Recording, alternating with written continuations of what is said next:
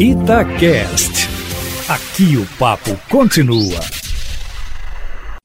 Olha, há uma distância tão grande da eleição, 118 dias, e em meio a uma pandemia como essa, não é de admirar, Aline, que a pesquisa da Quest aponte uma diferença de 43% dos eleitores, enquanto 18% pretendem anular ou votar em branco em 15 de novembro, a nova data do calendário eleitoral deste ano. É verdade que, ainda assim, o prefeito Alexandre Calil, do PSD, se mantém na liderança, com 36% de intenção de votos na pesquisa espontânea, quando nenhum nome é citado pelo pesquisador e 54% na estimulada, isto é, quando o Instituto cita os vários pré-candidatos existentes ou que possivelmente concorrerão, ficando como segundo o deputado João Vitor Xavier, do Cidadania, com 8%, Rodrigo Paiva, do Novo, com 4%, Mauro Tramonte, com 3%, do Republicanos, Nilmar Miranda, do PT, Aura Carolina, do PSOL e Bruno Engel, do PRTB, com 2%, e os outros aí, 8 ou 10, sem pontuação e obstáculo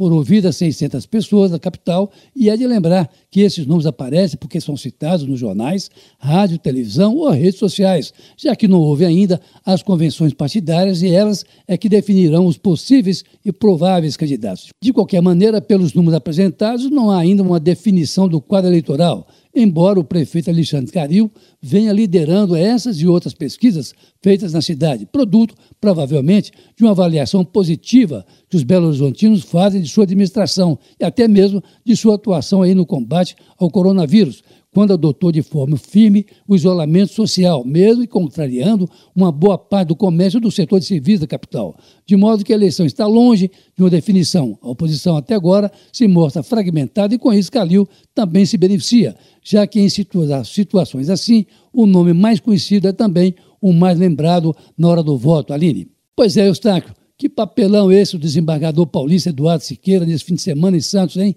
O caso absurdo na sua essência, até porque o desembargador é reincidente nesse tipo de desrespeito, fez lembrar um outro ocorrido no Rio de Janeiro, quando um casal, para mostrar o status do acompanhante, repetiu que ele era engenheiro civil formado, como destacou, cabendo ao desembargador paulista, além da tentativa de uma carteirada que resultou inútil, chamado aí o guarda municipal de analfabeto. Olha, pela gravidade do caso e para que coisas assim jamais aconteçam, o Conselho Nacional de Justiça está avocando a situação para sua análise, enquanto o Tribunal de Justiça de São Paulo também abriu um processo investigativo para apurar a conduta do seu desembargador useiro e vezeiro nesse tipo de comportamento, com agravante de, além do respeito a uma autoridade municipal, ele ter rasgado a multa que recebeu por andar sem máscara.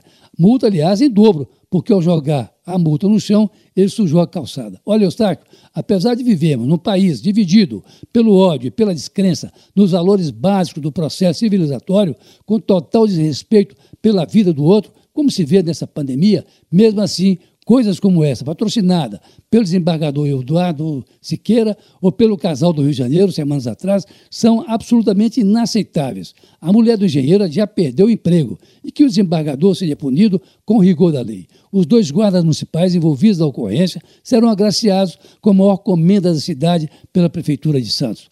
Olha, fique em casa. Se sair, use máscaras. Proteja-se e proteja os outros.